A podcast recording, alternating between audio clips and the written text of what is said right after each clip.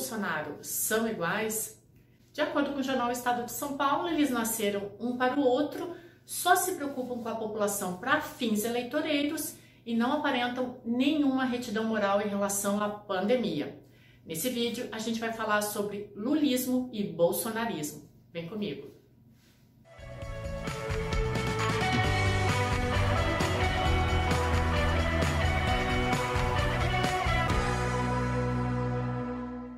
Oi, gente!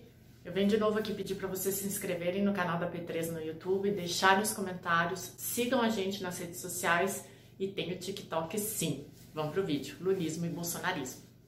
Eu sou da linha dos cientistas políticos que vai na concepção de que a história é cíclica, né? Isso já vem de muito antes, com Agostinho, o próprio Nietzsche. E eu vou dar um exemplo assim só para ficar um pouco mais claro. Se a gente for pegar a história do Brasil de 1822 para cá, a gente sempre alternou períodos de mais ou menos 30 anos entre democracia e períodos autoritários.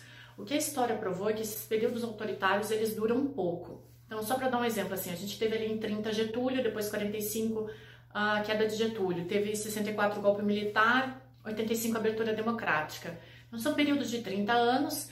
E o Jair Bolsonaro, todo mundo pergunta assim, ele é um ditador? Ele foi eleito pela democracia. Ele tem claros indícios autoritários e fascistas, como eu falei em outros vídeos aqui, mas ele foi eleito através de uma democracia.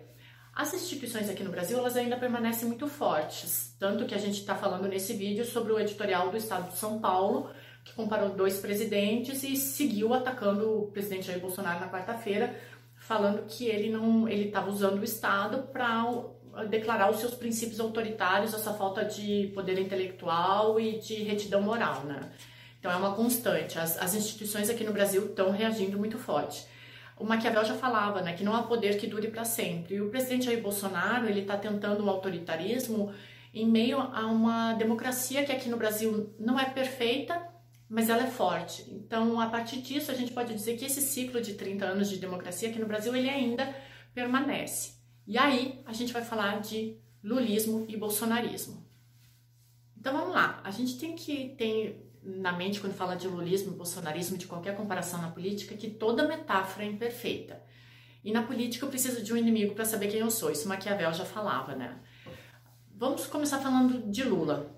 Uh, Lula chegou no poder surfando uma onda que já vinha do Fernando Henrique Cardoso, né?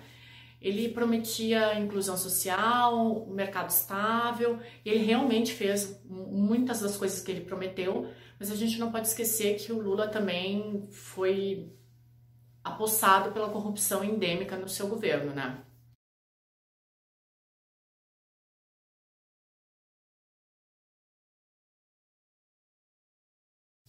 Ele criou o Bolsa Família, instituiu as cotas raciais, isso teve um ponto muito positivo na sociedade, mas as pessoas, a população que estava insatisfeita com isso, via uh, no Bolsa Família, nas cotas raciais, uma forma negativa de governar, porque eles acreditavam que isso fomentava a preguiça e acabavam parasitando o Estado.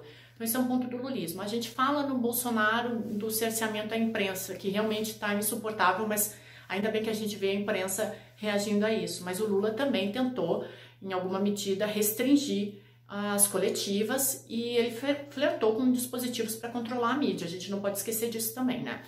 As características do lulismo são basicamente liberar as forças políticas minoritárias, né? Então, os negros, as mulheres, os índios. Mas ele também acabou transformando as forças produtivas, elas foram vampirizadas pelo capitalismo, né?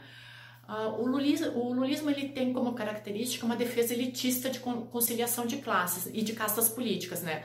Mas isso acaba, acabou enfraquecendo e destruindo muitos dos movimentos sociais que a gente estava acostumado a ver até no, no governo Fernando Henrique Cardoso, né? O grande problema do Lula e da esquerda foi ver em Karl Marx a solução para todos os seus problemas, né? E a direita foi se movimentando entendendo que existia um movimento muito forte contra isso, né? Um, ninguém é 100% limpo, né? As características do lulismo são sim a inclusão social, mas tem muito forte a corrupção. A gente não pode esquecer disso, né? Não foi Bolsonaro que criou essa guerra de nós contra eles. Isso já existe há muitos anos. Foi potencializado na campanha do Lula, que sempre via na, na direita um, um perigo, e aí agora a gente vê isso potencializado no governo Bolsonaro. Né? Mas aí vamos para o bolsonarismo. O príncipe que pensa que pode fazer o que quer é um louco. Maquiavel. E o Bolsonaro? Diferente do Lula, ele não é carismático. E aqui eu não estou falando de lulistas e bolsonaristas e nem estou falando do petismo, tá? Eu estou falando de bolsonarismo e lulismo. Uh, o Bolsonaro ele não tem como característica ser um líder carismático, coisa que o Lula tinha.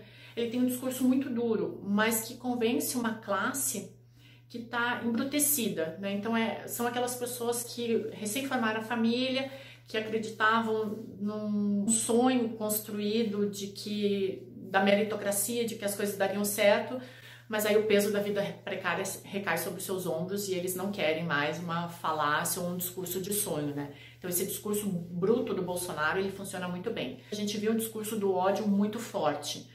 O Lula, ele reagia muito às instituições. Então, quem não lembra do episódio dele, dele expulsando o jornalista americano aqui que ensinou que ele bebia demais? O movimento bolsonarista, ele dispensa as organizações clássicas da sociedade. Então, ele fala direto com as pessoas, né? Ele fala diretamente com a população que ele representa, né? Ele tem aquele, como característica, aquele nacionalismo ufanista, então, da bandeira nacional, de Deus, né? E aí eu, eu repito que eu sempre gosto de lembrar, assim, Bolsonaro trabalha com o passado, porque o passado a gente conhece, né? Então, algumas pautas progressistas a gente ainda não, não conhece, não sabe como lidar, então é mais fácil acreditar no que a gente já viu, né? Então, Deus, Pátria e Família dá segurança pra gente, porque a gente já conhece esse discurso, né?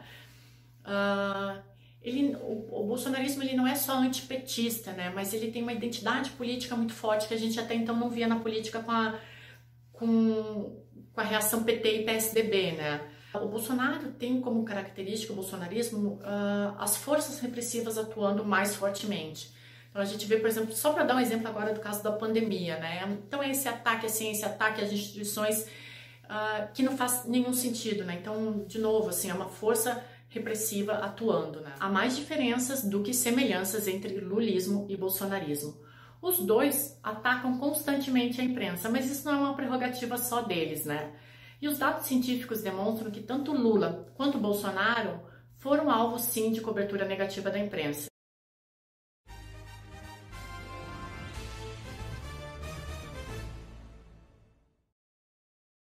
Mas jornalismo é oposição, o resto é armazém de secos e molhados, como já diria Milor Fernandes. É isso, gente. Espero que vocês tenham gostado. Se inscrevam na P13 e até a próxima.